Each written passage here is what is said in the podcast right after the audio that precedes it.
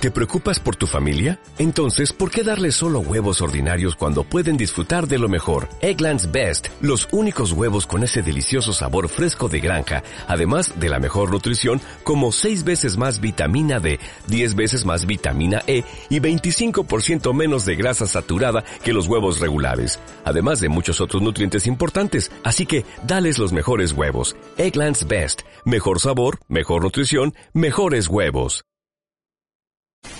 Muy buen día tengan todos ustedes, sean bienvenidos al decimotercer programa de la tercera temporada de Caleidoscópico. Un programa en el cual iluminaremos tus ideas. Yo soy Laura de la Torre. Yo Juan Manuel Coronel. Yo Gonzalo Ramos y esto es Caleidoscópico. Comenzamos.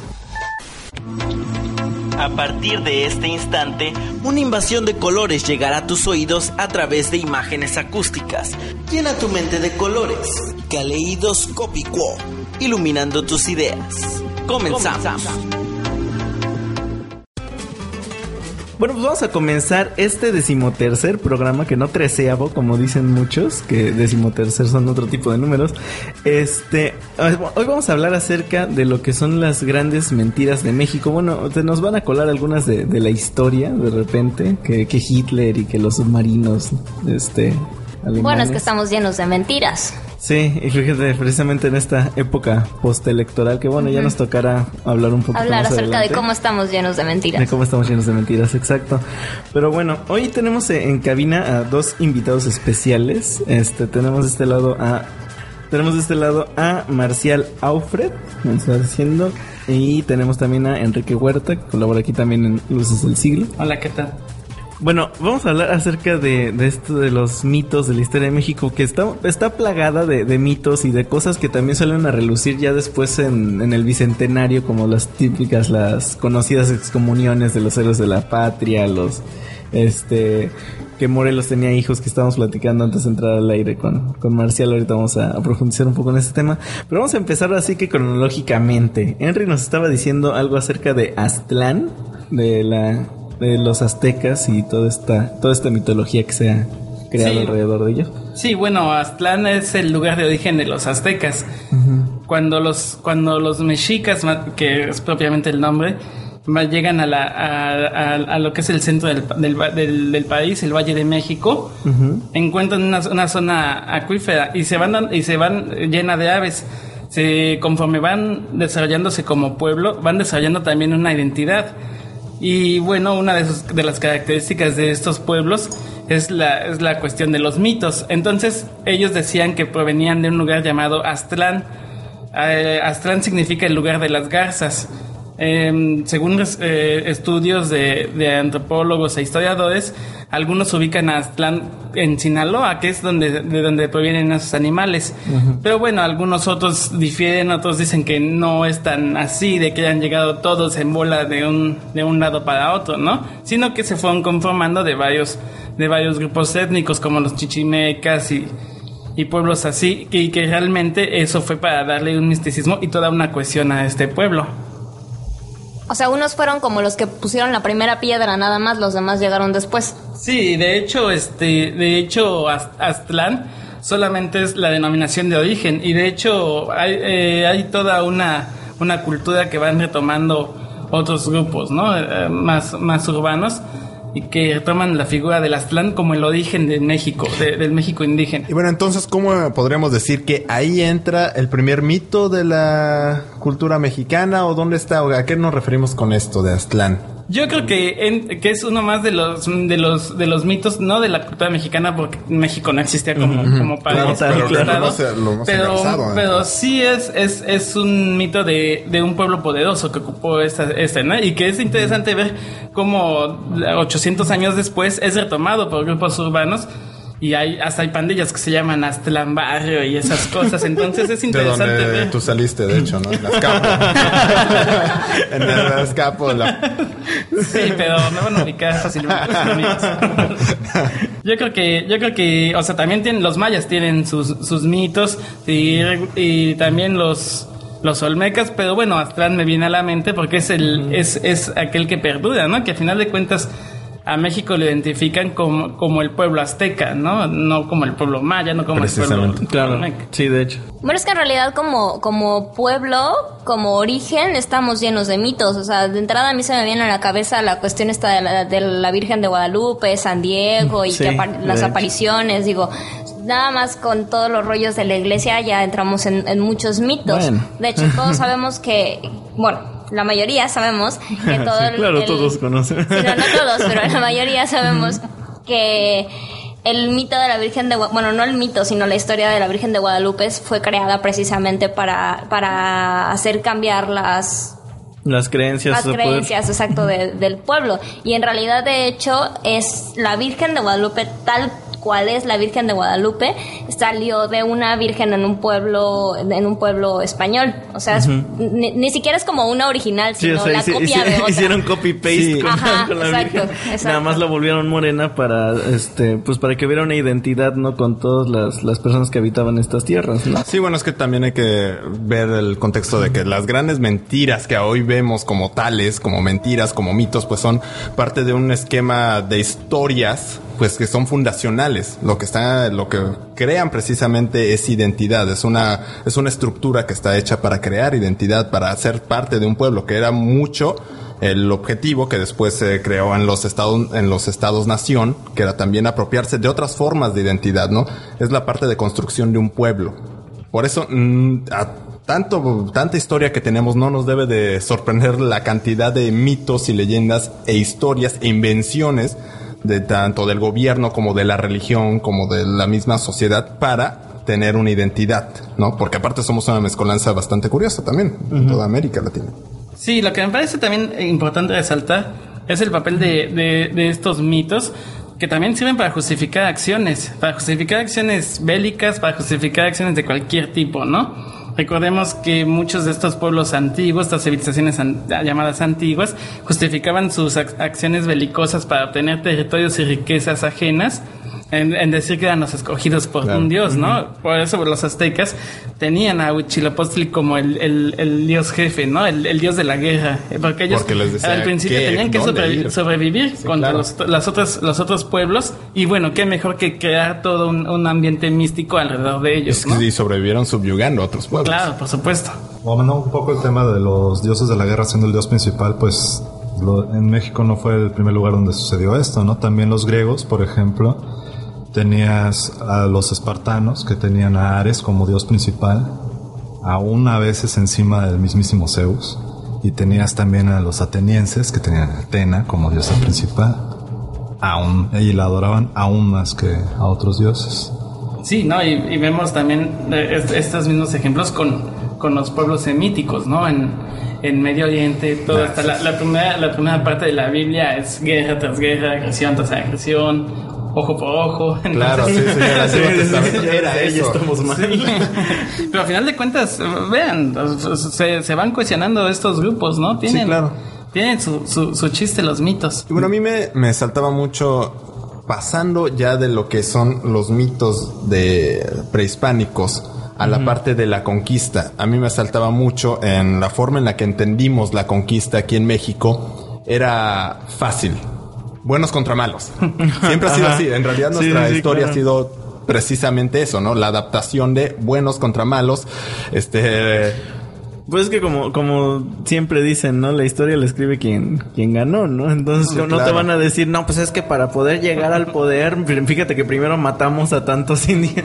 O sea, obviamente, pero, pero tú ibas a, a un punto en específico sobre la conquista. Ah, ¿no? La- sí, sí, sí, precisamente que en también la parte de la construcción del Estado moderno aquí en, en México se creó esta parte educativa en, a través de las escuelas, de las secretarías de educación, que era pintar la conquista.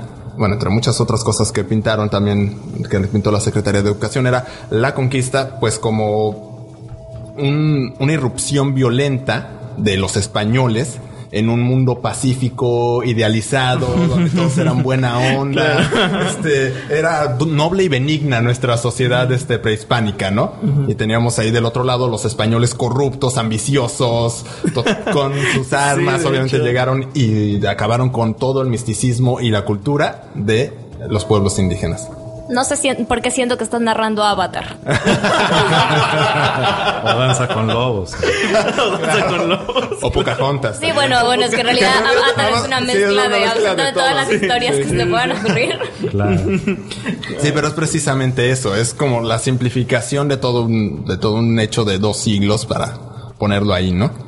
Sí, de hecho, esta, esta simplificación es, es rara. Y ocurre muchas veces. Sí, y yo me acuerdo que en el, en el aniversario en el, del, de los 500 años del descubrimiento de América, en una ceremonia toda pomposa como se acostumbra en estas cosas, es invitado el historiador, es, eh, el historiador de indigenista Miguel León Portilla a hablar, a, a dar un discurso.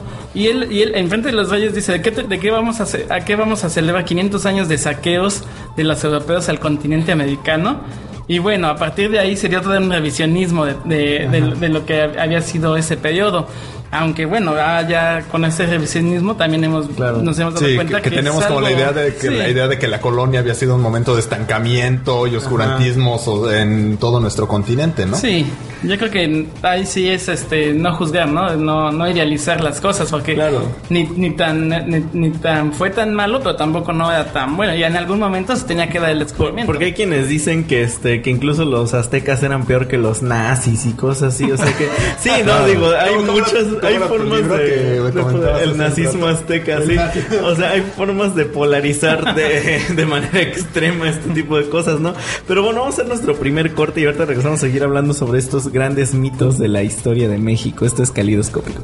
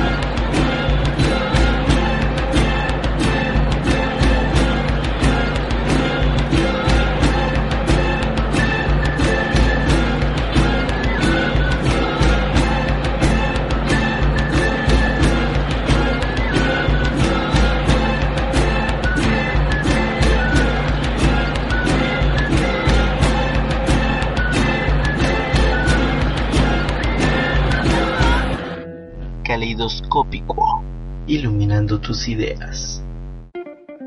Ya estamos de regreso aquí en nuestro decimotercer programa. Estamos hablando sobre las grandes mentiras de México. Acabamos de escuchar esta rola de Café Tacuba que se llama 9 de este excelente disco que se llama Revés Yo Soy. Le mandamos un saludo a la güera que está allá afuera operando los controles técnicos. este, y bueno, también les, les paso los contactos para que nos manden un, un mensajillo ahí. Este, búscanos en el Twitter o en el Facebook como Calidos FM. Estamos con este Calidos escribe con K. Y también estamos en la página de internet calidosfm.net.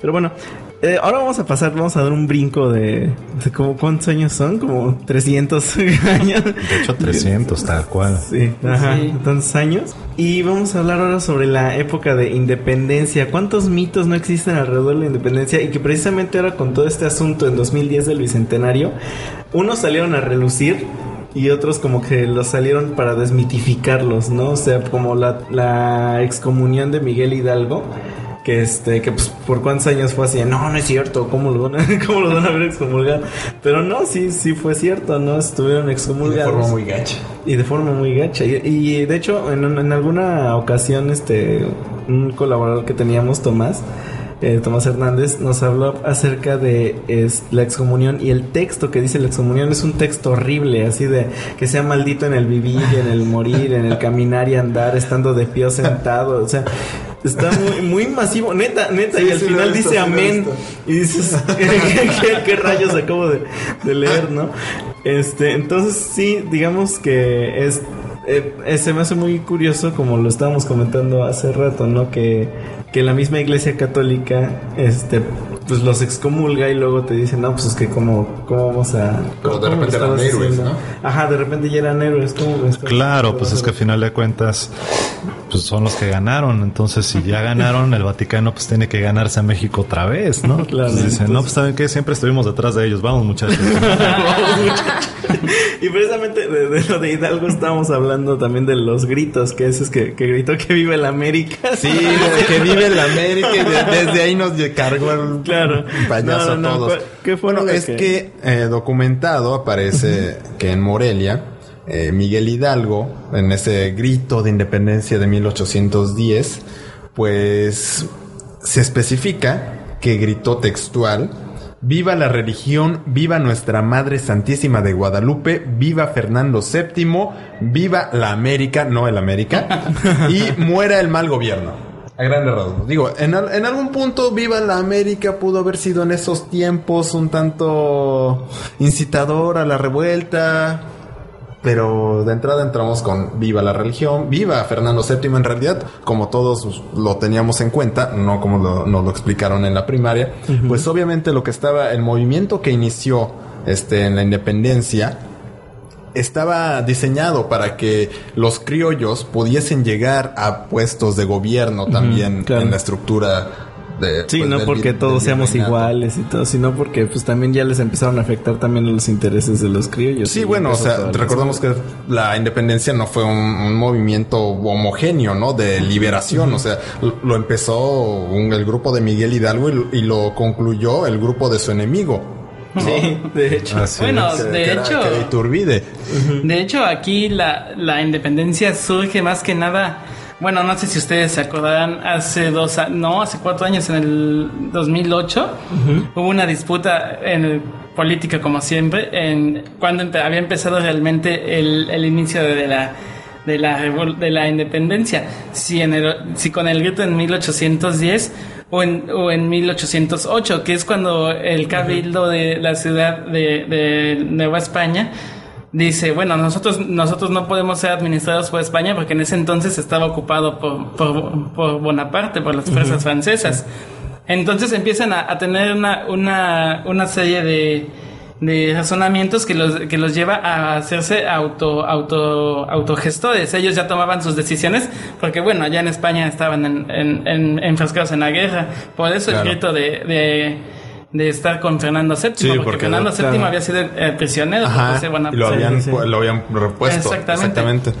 Entonces, este, ahí, ahí, desde ahí eh, estamos viendo un mito, ¿no? Y cómo, y cómo las, y cómo estas cosas se van manipulando dependiendo de la bandera que, política que uno tenga, ¿no? Para unos historiadores, efectivamente, el inicio es ahí, de, en, en 1808, pero bueno, a todos nos gusta recordar solamente un detalle, y qué, y qué mejor y qué más romántico que iniciar ese, el- el- la independencia en, con un grito, ¿no? Y con un movimiento, ¿no? Sí. de- Y también hay que recordar que, bueno, eh, como dices Juan, no fue un movimiento homogéneo, sino que además se, hubo un rompimiento con Allende y Aldama, que ellos sí querían, sí querían la independencia y sí querían, sí querían romper con la jetatura española. No como Hidalgo que decía, bueno, sí, pero necesitamos que sigan las cosas tal cual. Pero Sí, Y demostró libre". que se le abría el momento en el que estaba a punto de tomar la ciudad. Sí, Sí, no, sí. No, no, mejor no. Sí, de, vamos perdiendo 2-1, podemos meter el delantero estrella, pero no, aguántalo a los 5 minutos hasta el final. Hasta el final.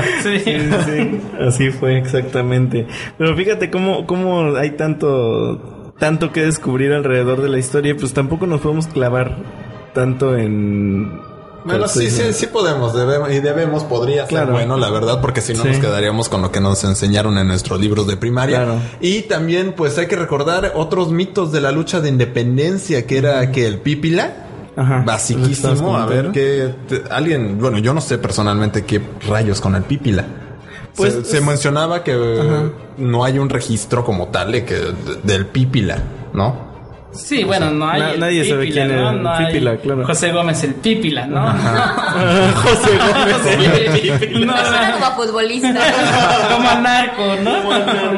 Pero no, el, el, el Pípila es una figura que, bueno, todos sabemos, la alóndiga de Granaditas, ese gran fortín Sí. que fue que fue ocupado por las fuerzas in- insurgentes. Me parece que también de la, de la, ahora sí que de la primera etapa de la, de la independencia. independencia, sí. Y se dice que el Pípila era un señor con una gran losa en la- en la- atada en la espalda que, y- que iba en cunclillas eh, y quemó el fortín. Él quemó el arsenal donde, se- donde guardaban la pólvora y, gracias a él tomaron la alóndiga de granaditas. No hay un nombre para él. De hecho, muchos dudan que siquiera haya pasado eso. Claro, está. Y, pero fue una de las figuras y yo leí por ahí también que él y junto con el niño artillero, otra otra figura que es el niño que llevaba las armas y que colaboraba, este son figuras más que nada representativas de los sectores. Idiosincráticas, exactamente. Sí, que, que dicen, bueno, esto es, es la, ahora sí que la, la, lo más bajo es, es la carne de cañón, ¿no? Y, Ellos son sí, los- y, y de repente tienen unos chispazos. Sí, sí, y ellos- Mira, estaba todo el pueblo luchando por esta independencia. Sí, para, para Claro, darle claro. otra vez volvemos a lo mismo, ¿no? La cohesión, ¿no? De que la, la independencia no fue hecha por los criollos para criollos, sino que Claro. fue hecha todos los mexicanos. Fíjate, entonces podemos hablar precisamente de eso, ¿no? De que la independencia comienza de entrada con, con ese mito, ¿no? Del grito de Dolores, donde también se, se omite mucho esa parte de que gritó viva Fernando VII, ¿no? Digo, no se omite, pero pues tampoco es Pues muy no, popular. no ¿no? nos interesa mucho recordarlo en nuestra historia Ajá, porque- nacional, ¿no? porque aparte quién Fernando VII, ¿qué Ajá. rayos? ¿Ese Claro. quién? Sí. No, porque lo importante más bien es verlo por el lado de la, la lucha por la libertad y Claro. no por la conveniencia y los intereses. Ajá, exacto. Sí, que o sea, en fíjate. realidad, ¿quién se acuerda de, de lo que ocurría en España en esos momentos? Ajá, O sea, Solamente tuvieron su chance y se independizaron, ¿no? Sí, o Sí. sea, Entonces, es- este, España es un grupo, una, una entidad así heterogénea y Ajá. homogénea. Y aparte de- eran, de los gente. malos de la película, Ajá, aparte, ¿no? No tenían identidad en Sí, realidad. sí, entonces, Solo era calleja por ahí. En- entonces, de- desde ahí ya estamos hablando de un este, pues de cómo empieza a surgir un mito, cómo empieza a surgir nuestra historia a base de un mito, ¿no? De una guerra de independencia que según comenzó por los intereses comunes del pueblo, ¿no?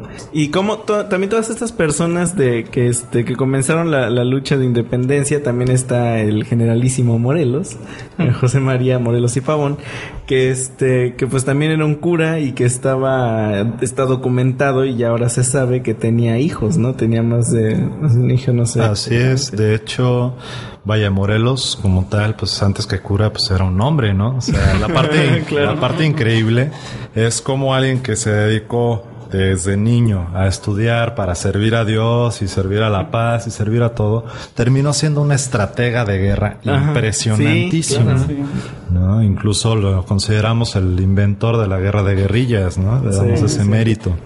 Y por supuesto que para él habían intereses. Claro. Y uno muy grande era su familia. Porque su familia no era española. O sea, él era de sangre española, él era criollo, pero su mujer era de origen indígena. Entonces sus hijos, sus hijos iban a ser de los más discriminados. Pues, Por supuesto que él tenía un importante motivo para eh, estar ahí, para ayudar a la independencia. Por supuesto que también todo eso se tenía que escombrar, se tenía que esconder porque sigue siendo el héroe Morelos, sigue siendo el cura Morelos. Y pues obviamente no cuadra que cuando él empezara la independencia, su hijo mayor lo estuviera apoyando, pues que cuántos años ya tenía, ¿no? Sí, sí. Si su hijo mayor ya estaba ayudando ¿sí? a otros generales a tomar ciudades, a tomar puestos importantes. Yo creo que lo que más cabe destacar de Morelos es que él tenía una inteligencia muy viva y sabía dónde atacar y cómo atacar para quitarles todos los suministros a los españoles, que de por sí eran pocos porque no les mandaban nada. Lo interesante de- del hijo de Morelos es que también se esconde su. Se le esconde a Juan Nepomuceno Almonte, que es el que más se conoce. Sí. Así es. Porque él eh, fue de los que organizaron para traer al, a- al emperador, a este Maximiliano. Él fue de los conservadores. Él, junto con Miramón, era de los, de los conservadores que in- intentaron eh, derrocar a Benito Juárez e instaurar la monarquía en México. Y eso es así como contrasta Ahí, con sí, modelos, claro, ¿no? Claro, pero bueno, ni tanto. Ten en cuenta que Morelos, a fin de cuentas, sí era religioso, ¿no? Sí. Entonces, ahí habían demasiados intereses en conflicto, porque uno se imagina, como, como decía hace rato Juan, que son buenos contra malos, ¿no? O que es toda una posición contra, contra toda la contraria, ¿no? Pero en realidad es que cada, cada mente tenía un conjunto de valores y creencias por los cuales luchaba. Y al final el resultado, pues, fue México, tal cual. Sí, sí, sí. Por ejemplo, el mismísimo Maximiliano que estabas mencionando fue invitado por los conservadores, pero él tenía ideales este, sí, de liberal. Sí. Entonces, pues fue rechazado por ambos grupos. Unos porque dijeron vienes con ellos y los otros porque dijeron ay no eres lo que esperábamos. Pero bueno, desgraciadamente tenemos que hacer otro pequeño corte y ahorita regresamos a seguir hablando precisamente sobre esta estos mitos de la historia. Vamos a, brincar otro periodo histórico que son los, los niños héroes, la intervención estadounidense. Pero bueno, vamos a hablar un poco de eso regresando del corte. Esto es Calidoscopio.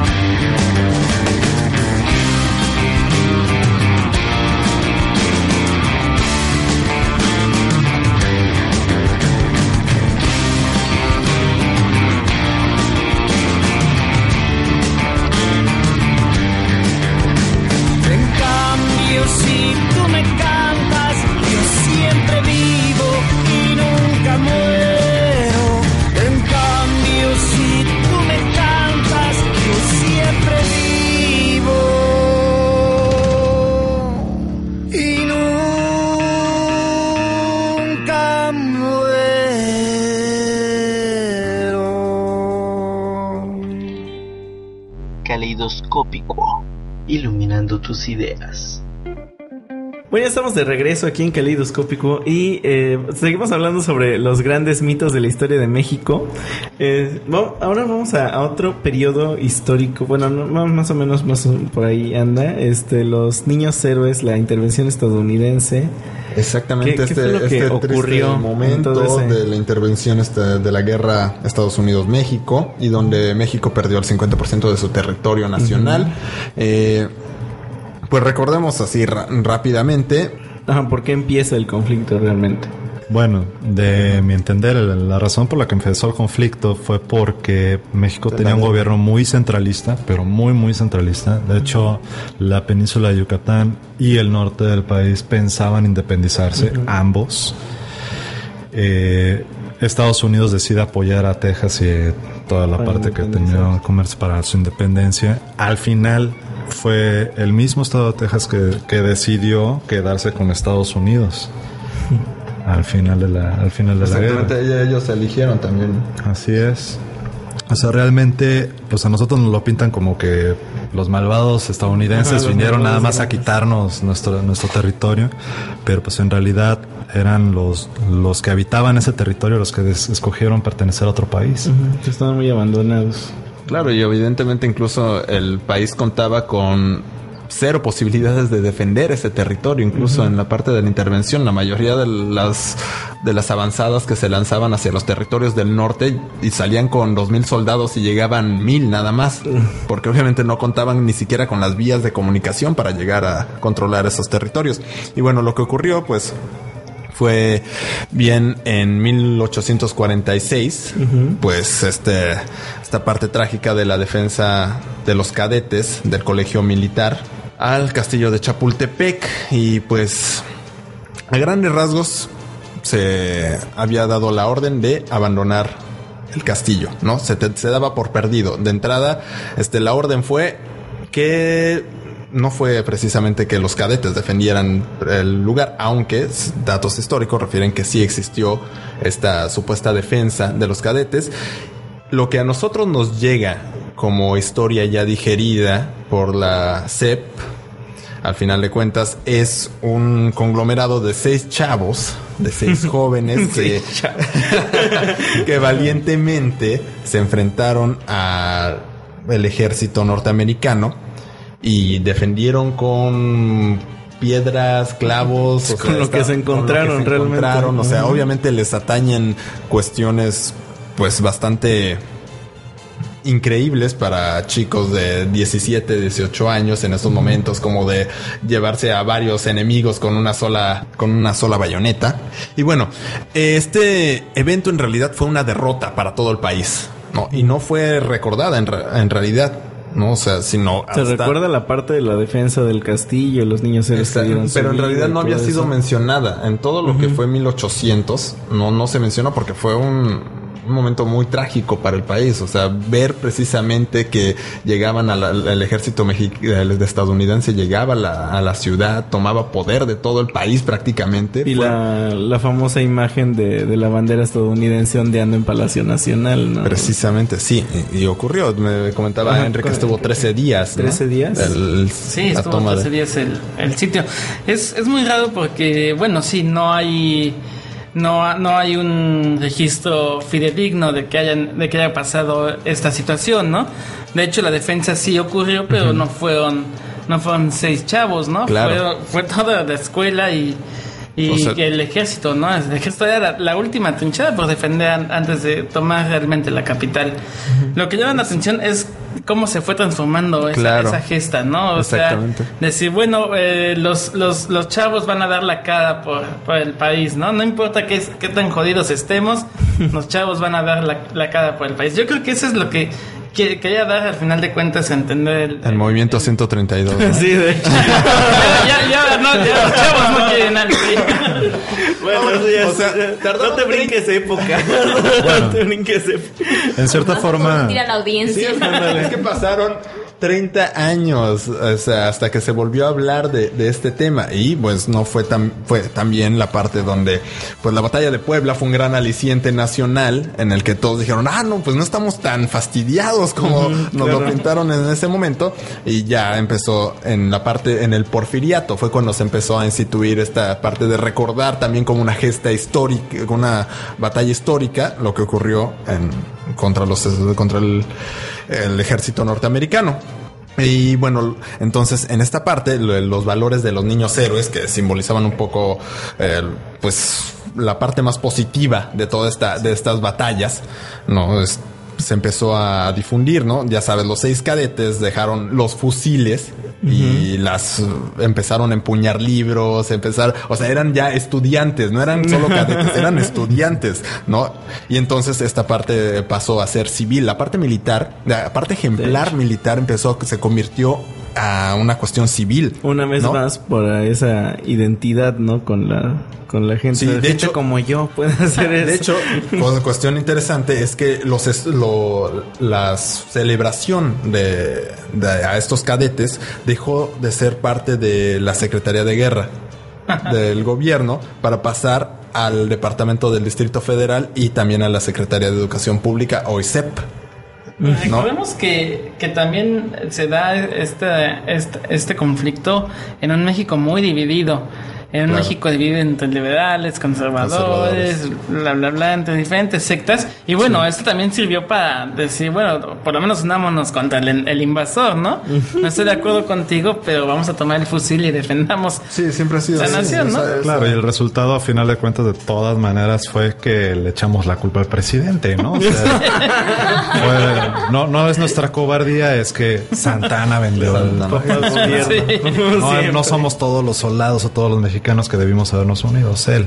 Es él es el sí. responsable. el, Sí. el de la bronca. ese. Bueno, ahí hay diferentes tónicas, ¿no? De ahí de- Sí, hay, hay infinidad de, infinidad. de- Sí, bueno, claro. de interpretaciones. Y a grandes rasgos, eh, recordemos los nombres de Juan Escutia, todos lo recordamos, todos vimos su monografía, tu- su biografía azul, ese con los bordes azules, la pegamos miles de veces en primero, segundo, tercero, cuarto. Sí, sí. Y todos sabíamos que era el tipo que se, el chavo que agarró y antes de que tomaran la bandera nacional, la agarró y se lanzó y, y cayó sobre las, murió sobre las piedras del peñasco ahí que tenía el castillo de Chapultepec. Ahora, la cuestión es que pues hay muchas discrepancias en esa en esas versiones debido a que de entrada no se tiene una información concreta sobre el- la mayoría de los cadetes que estuvieron ahí. Incluso en 1871 cuando se empezó a hacer esta celebración un tanto oficial se hablaba de otros nombres de otros cadetes. O sea se- los principales eran otros cadetes. Digo también se mencionaba a Montes de Oca y a Francisco Márquez. Pero bueno, Juan de la, este Juan Escutia solo tienen su fe de bautizo. Es el único dato que tienes de su existencia, ¿no? Y bueno, ya de ahí en adelante es todo, todo un rollo en verdaderamente tratar de probar o desmentir la ¿Quién existencia. fue realmente o qué fue lo que sucedió en ese día o qué o qué fue lo que pasó, ¿no? De hecho, yo, yo me siento como, como que vengo de parte de Ventaneando hoy. O sea, yo estoy diciendo los, los- los chismes y no la información. Este, a mí me habían contado una historia en la cual realmente Juan Escutia no se había lanzado por salvar la bandera, shalala, sino que en realidad este, los estadounidenses, el, el ejército estadounidense lo había lanzado enredado en la bandera como un sinónimo más bien de pues de denigrar de Ay, qué crueles. Sí, sí, sí, o sea, claro, Tome por andar defendiendo su país. No era realmente un estoy defendiendo mi bandera, ¿no? Sino te no significas bullying nada. histórico? Ándale. Exacto. Más bien era algo así. Bueno, lo que sí les eh, podemos estar agradecidos de los niños héroes es que gracias a ellos hay muchos deportivos con sus nombres, muchos colonias mexicanos con sus nombres. idea. Ya se nos acabaron los nombres. A ver, que nombres de estos chavos. Agustín Melgar. El Juan de la Barrera. sí, Juan de la Barrera, Montes de Oca, sí, Francisco Montes de Oca, qué Claro. buen chavo. Pero bueno, ya que estamos por esa época, algunos años después tenemos a Maximiliano, que más o menos nos iba a comentar aquí este Marcial algo acerca de, de Maximiliano, la muerte. Pues a eso, acerca de la muerte de Maximiliano, pues existe también un pequeño mito, ¿no? A final de cuentas, hay versiones sobre que él en realidad, pues vino con la intención más que de dominarnos o de hacernos parte de Francia, como dicen algunos también. en realidad, en realidad, pues él tenía, pues la idea de, bueno, pues ya que voy a gobernar allá, pues mínimo vamos a hacer bien las cosas. ¿no? Entonces, primero viene en plan de, pues a ver a qué me trajeron. Llega. Le dicen los conservadores, ok, queremos que pongas orden acá. Y él dice, no, pero pues yo nomás así como ustedes me dicen, pues no pienso, ¿no? Yo pienso un poquito diferente. Ah, pues ahí te arreglas. Pero pues efectivamente empieza a haber una especie de gobierno.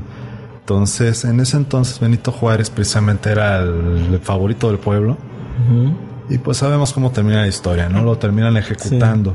Pero lo que se dice, el mito es que justo antes de morir pues, se le dio chance de decir sus últimas palabras y que estas habían sido Viva México. Canijos. Canijos. Había escuchado, esa, decirlo. había escuchado esa versión, pero me parecía un tanto como para despistar. Así de, de sus últimas palabras, ¿no? Y aparte decían que estaba medio loco.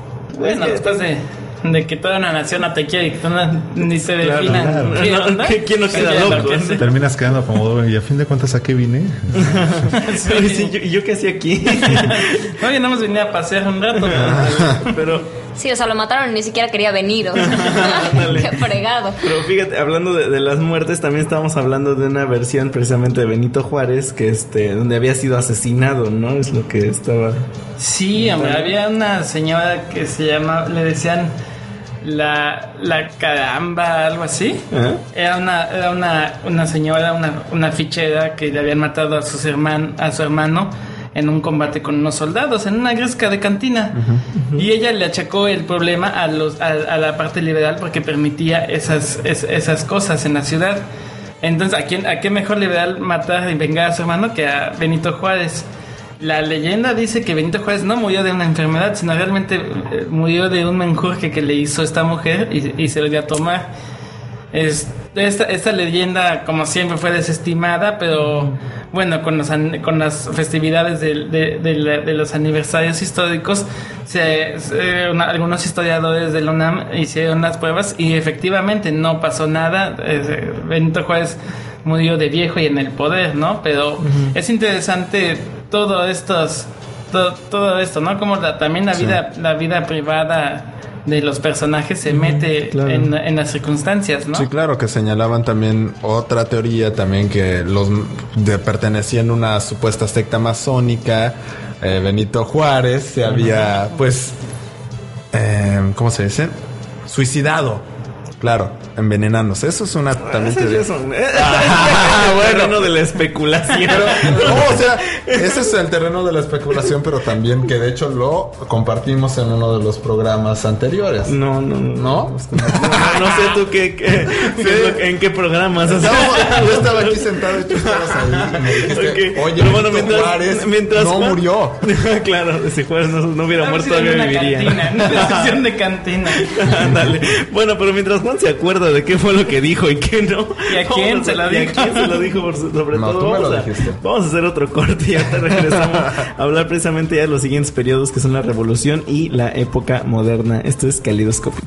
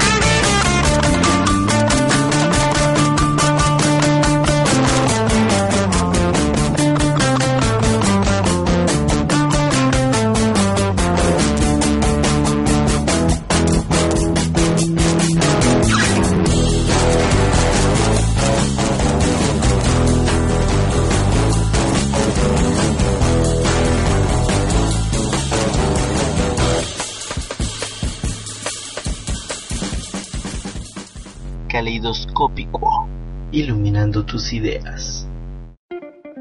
Bueno, ya regresamos a cabina luego de haber escuchado a esta banda que es la Revolución de Emiliano Zapata, recomendación personal de, de Enrique, que está aquí, que estaba ahí, eh, creo que estaba metiéndose LSD mientras escuchaba los atascados atascado, solos. y precisamente ahorita que estamos hablando de, de la Revolución de Emiliano Zapata, Laura tenía una información ahí acerca de, de Zapata, uno otro de los Bien grandes mitos. verificada, bien. Sí, Cállate, yo dije, que, ya te dije que yo hoy vengo de parte de Ventaneando. o sea, mío- lo, lo de hoy, lo mío es el chisme. Claro. Nada de datos duros, no, el chisme. pues resulta que, nada, igual hablando de estas muertes que no fueron muertes y que eh, a Chuchita la bolsearon y todos estos rollos, resulta que respecto a la muerte de Emiliano Zapata, bueno, cuando, cuando asesinan a, a Emil- a Emiliano Zapata, resulta que toda la vida tuvo un mejor amigo y este mejor amigo era prácticamente idéntico a él. Lo único que los diferenciaba era creo que la altura y que al amigo de Zapata, del cual no tengo el nombre, le habían cortado un dedo en alguna otra ocasión, entonces le hacía falta este dedo. Entonces a la hora de que asesinan a Emiliano Zapata y encuentran el, el bueno, tienen el cadáver, resulta que al cadáver le falta un dedo y no coincidía la estatura que se supone que debería de tener. Entonces la, Sí, la, sí, sí. la, la Cuenta la historia, ajá, cuenta la leyenda que en realidad al que asesinaron, o sea que todo fue como una, una jugarreta y al que asesinaron fue al mejor amigo de Zapata. Zapata andaba por ahí en otros Zapata lados. está en Cuba con Pedro Infante, ¿no? Seguramente, junto con Hitler, junto con Hitler, más bien en la Patagonia Argentina, Sí, ¿no? fíjate, bueno, ahorita que estás hablando de eso, hace poco estábamos viendo un, un documental acerca, pero así bien, bien documentado todo, ¿no? De cómo Sí, con Hitler. papeles Sí, sí, sí, y gente, testimonios, todo. uf. Sí, de sí, cómo yo lo vi. Hitler, sí, yo lo vi, Ahí de está. cómo Hitler había huido a la Patagonia en un submarino alemán. o Pero, sea, pero es una suave. cosa totalmente fuera de serie. Es- O sea, sí puede llegar un submarino en cuánto tiempo a la Patagonia. Ah, no, pues quién sabe cuánto tiempo estado ahí. No, de hecho te, te dan los datos exactos de a qué pueblo llegaron, en dónde, o sea, dónde vino, de dónde se bajan, Con- y luego dónde cómo los dónde estuvo escondido, ajá, no, las personas que los, vi, que lo vieron, o sea, que, hay- que incluso cuando, bueno, es- ya lo estaban esperando, o sea, sabían que algo estaba sucediendo y le preguntan a una de las personas que iba en uno de los submarinos, oiga, aquí viene Hitler, y la señora contesta, no, viene en el otro. Ay, ¿qué es esa? Sí, palabra? está así como, oh, oh, tun, tun. Sí, en la esquina. No, ya va. Sí, exacto. Sí, bueno, digo, entonces también son cosas que están algunas cosas documentadas y otras, Y otras no tanto. Sí, claro. Pero la revolución también tuvo sus momentos de jocosones ahí. De invenciones, de mentiras. Ajá, claro. En general toda la revolución es un- una cosa extraña, un Sí, mito de sí, repente. esto- ¿no? eh, Como- la revolución es un mito. Como, como comentábamos fuera, fuera del aire con, con Marcial, que, que realmente, pues, ¿cuál fue la revolución? No estamos igual todavía hasta la fecha, ¿no? Claro, ¿no? Y es que además, digo, por ejemplo, entre las teorías de los orígenes de la deuda de México con Estados Unidos, pues es- parten precisamente desde la revolución, ¿no? De dónde sacaron las armas para la revolución, este, por qué Madero a cada rato se refugiaba en Estados Unidos, igual que Villa. Villa. Entonces, pues realmente, pues podemos partir de ahí, ¿no? Cuestionarnos de si realmente ganaron los buenos, entonces por qué todavía les debemos tanto a Estados Unidos, ¿no? Y por qué estamos como estamos. Y además, bueno, Villa es otro que tiene infinidad de infinidad de mitos, ¿no? Sí. Ha- había uno que no me acuerdo dónde lo vi o lo leí o lo soñé, no me acuerdo bien, que decían que, que Villa era, era venezolano, que porque en Venezuela hay muchos arangos y Villa, como todos sabemos, se llamaba Doroteo Arango realmente. Y que entonces, como hay muchos venezolanos que se Doroteo apellidan Arango. así Arango, entonces dijeron, pues, eh, ¿qué carajos Villa es venezolano? Pero hay, hay muchos, hay muchos mitos, ¿no? El, el clásico de que mató a un terrateniente por su, por su hermana, de que, de que era un, un, un sanguinario Sí, despiadado. yo había cuando- escuchado la parte donde no, había ¿eh? matado a un terrateniente porque violó a su hermana. que Lo había Sí, encontrado en su casa. También y de ahí eso no empezó se su escape. Ajá. Pero no se ha comprobado tal cual, ¿no? Ah, Hay algunos que, que sostienen, hay algunos biógrafos que sostienen que Villa siempre fue un desmadroso. Sí, bueno, es que está idealizado como el Robin Hood mexicano. Ajá. Sí. O sea, Y de hecho, la gente lo protegía, ¿no? Lo iban, eh, lo, lo iban cojeteando por toda la, la frontera y la gente lo escondía y lo escondía como, como también a los guerrilleros los escondían en su momento. Sí, ¿no? de hecho. El final de la revolución también es como toda una novela, ¿no? O sea, de pronto Madero por fin gana, llega al poder. De pronto dicen, bueno, ya está el héroe en el poder, pero pues hay quienes quieren también estar ahí, ¿no? Tienes a Elías Calles, pues está también la creencia de que él mismo pues es el que convence a Huerta. Pues, no, pues tenemos que matar a Madero. Ah, pues vale, ¿no? Y vas a quedar tú. Bueno, va. Ah, ya mataste a Madero, sí. Ahora tú eres el villano. Pum, te maté, soy el héroe. Lo que no sabes que va a ser interino. ¿no? sí, sí, sí. Sí, hay, hay algo, no sé si lo habían escuchado, de Francisco y Madero. Ajá. O ¿De los dos? de Francisco y de Madero. Ajá. No, o sea, ¿Que son dos? A, a mí me causaba en la primaria mucha confusión ese. Sí, el Francisco y Entonces, Madero. ¿qui- ¿Quién? Ajá, exacto. Porque no es, Porque no se ponían de acuerdo, ¿no? En cuál era el nombre. Sí, o sea, muchos dicen que es de Idalencio. Madel- Francisco Idalencio Madero. Aunque no existe un documento alguno en, eh, ni testimonio que pueda confirmar esto. Hoy, eh, hoy, hoy quedaba en realidad la duda de si la I es de Ignacio, según señala su, una fe de bautizo y un acta de nacimiento, ¿no? De, pues así fue bautizado por sus padres, ya que eran devotos por San Francisco de Asís y San Ignacio de Loyola. Supuestamente. De hecho, hay otro mito de la vida personal de Madero, ¿no? Eh, Madero, este, bueno, todo el mun- mundo sabía de sus, de sus creencias a lo místico, a lo mágico, y en ese entonces estaba la creencia de hablar con los fantasmas, ¿no? Del espiritismo. Sí, sí, y mucha gente, le- mucha gente dice que, que realmente a, Ma- a Madero, Madero no vio la realidad nacional porque estaba clavada en el, en el, en el espiritismo. Entonces, de, haber- de no haber estado tan clavada en el, en el espiritismo, hubiera, hubiera sido capaz de ver la, de ver la traición de que, que se estaba fraguando Al contra él, contrario, ¿no? no estaba tan metido en el espiritismo, hubiera visto que, que le iban a matar. Por lo menos le hubieran avisado. Oye, ¿qué crees? Te están sonsacando a la nación. Entonces técnicamente a este pueblo le pasó como a Dumbledore, ¿no? De hecho, y fíjate, ahora sí que eh, digamos que la revolución ya nos lleva a la época moderna porque nace uno de las de los grandes fundadores de mitos que es el PRI, por lo que fue el PNR, era el Sí. Partido Sí. Nacional Revolucionario, que oh, pues, se convirtió en el PRI ya en, ¿en qué década? 38. 38, sí. Surge en el 38. Se convierte en el PRI y que es actualmente, desgraciadamente, quien ha regresado al poder en 2012, luego de 12 años. Y pues ya, obviamente, todo esto nos da. No, que Laura está diciendo que no, no ha regresado. Ah, Aún. claro, no ha Bueno, ya. aún. La esperanza es el último que muere, pero dejemos hablar de Gonzalo. Sí, la, Gonzalo. es el último que muere. Pero bueno, este, y precisamente en el PRI han habido bastantes personajes y mentiras y, y cosas así que, que han surgido alrededor de todos los personajes, los presidentes, ¿no? Porque lo que comentaba hace rato fuera del aire con, con Marcial es que tenemos cierto, eh, cierto paradigma de Salinas es el diablo y a partir de Salinas nos empezó a llevar el carajo, ¿no? De ahí para adelante, ¿no? Pero pues de ahí para atrás, ¿qué tenemos, no? Díaz Ordaz, Echeverría, López Portillo de la Madrid. Bueno, pues también el- la cuestión esta de, de la afición de los poderosos, ¿no? Hacia, hacia lo místico.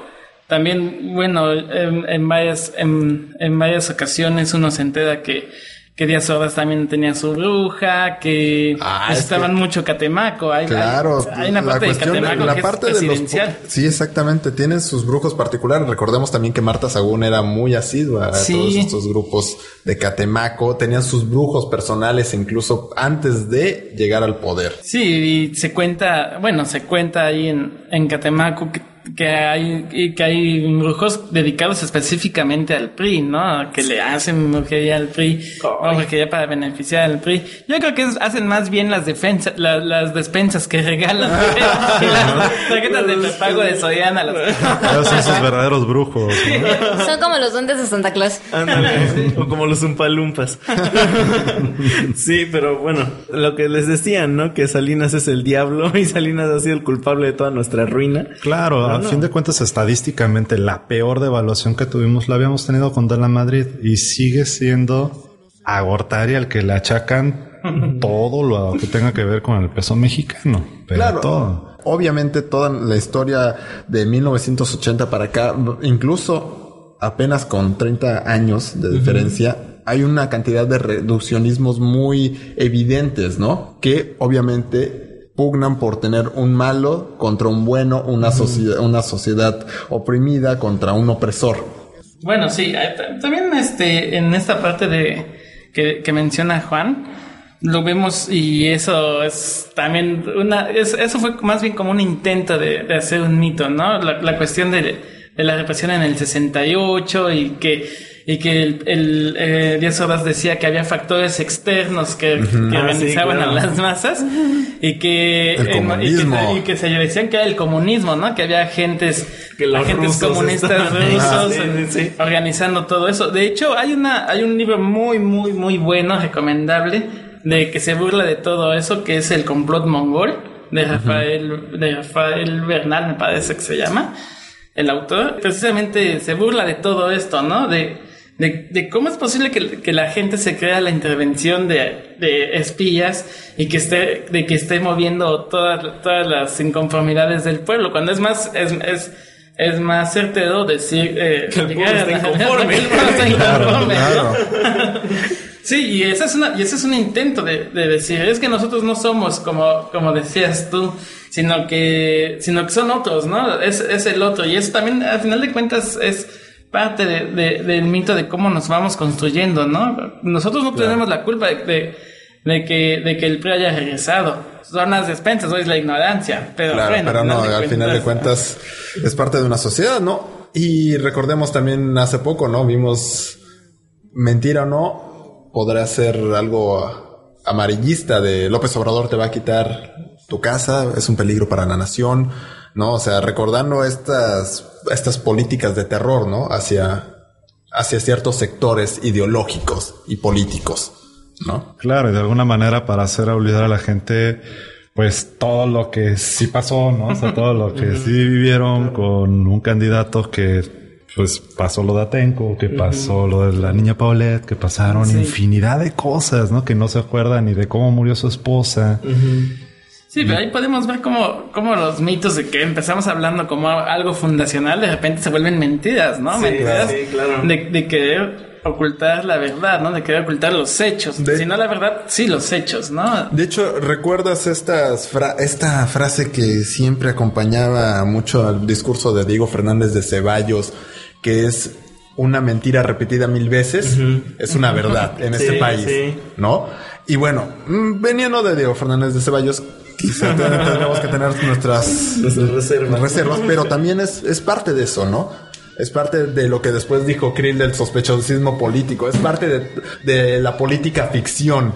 Sí. No, es, un- es una ficción que se está armando alrededor de las, los sectores ideológicos que tratan de creer que en estos momentos la sociedad está dividida, polarizada, contrariada y que los políticos están llamando a la agresión. Claro, y a mí lo que se me hace importante es rescatar todo este asunto de conocer la historia de México, de conocer qué es lo que pasó antes de, todo esto, porque finalmente nosotros estamos en el momento histórico en el que estamos, pero mañana, si gana el PRI, si puede imponerse un candidato, si puede este, empezar un nuevo reinado del, del terror, del priismo, pues quiénes van a ser los malos, ¿no? Los revoltosos de Yo Soy 132, este López Obrador, ven, era un peligro para México, él empezó a hacer toda la, la revuelta, o sea, entonces yo creo que sí es importante rescatar toda esta parte de la historia porque ya vimos, ¿no? Cada quien tiene, o sea, todos, toda la gente de la historia tiene su cola que le pise y nada más es buscarle, ¿no?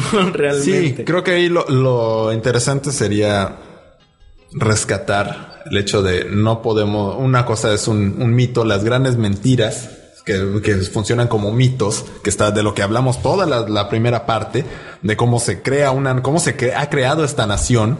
No, o sea, no dudemos que mucha gente en otros momentos históricos se haya puesto a discutir también esto, ¿no? Sobre cómo rayos era los niños héroes, todas las instituciones creadas a partir de la independencia eran un elemento de coerción del Estado para limitar a ciertas ideologías.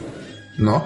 ahora creo que también es bueno hacernos esta, es pertinente en estos momentos hacer esta reflexión de, somos, son mitos o son mentiras sobre las que estamos viviendo. Sobre las que está fundamentada toda esta nación. Los últimos 30 años de, de esta nación sería muy importante. Sí, pero bueno, desgraciadamente hemos llegado al final de este programa. Yo, la verdad es que, eh, fíjate, coincidió muy, muy, muy extrañamente el tema. Este tema era para hace dos semanas, pero este Lo, lo aguantamos, algo lo nos decía aguantamos. que- Algo nos decía que después de las elecciones iba a suceder algo. Y este, pues a mí se me hace muy interesante rescatar esto, ¿no? El no olvidar la historia, el tener presente todo lo que ocurrió, todo lo que está ocurriendo y todo lo que puede ocurrir en caso de que siga ocurriendo lo que está ocurriendo. Pura coherencia contigo. Pura coherencia, ya ven. Lo- Soy el conductor de este programa. Pero bueno, ya nos tenemos que ir. Quiero agradecer enormemente a Marcial que vino aquí a hacernos compañía en Nunca la cabina. su apellido. Es que la verdad es Era- No, era la con A, era que- con A. Sí, la verdad es que sí se me hace algo complicado. No te preocupes, es que es de origen celta, es un poco difícil. Marcial Aufred. Alfred, ok, Marcial Alfred que está aquí con nosotros y Enrique Huerta que, que Ah, vino, gracias. que Que vino lo aquí. tenemos que aguantar todas Lo las tenemos que aguantar todos los lo días. Tenemos en la radio. Así es. Bueno, pues muchas gracias. La verdad es que este, yo me voy muy contento con lo que hicimos hoy. Y Laura, Juan, nos vemos la siguiente semana. Y bueno, recuerden mandarnos un mensajillo ahí al Facebook, Twitter, este, Kaleidos FM. Nos pueden buscar así, se escribe con K. Entrar a nuestro blog, kaleidosfm.net. Síganos en Facebook, síganos en Twitter, no nos sigan en la calle, por favor. Las No. cosas están como... Sí, las cosas están muy, Muy feas como para que nos sigan en la calle. Por favor. Nos vemos la próxima. Esto fue Calidoscópico. Iluminando tus ideas.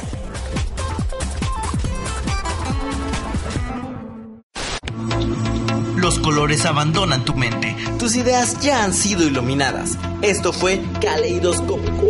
Hasta la próxima.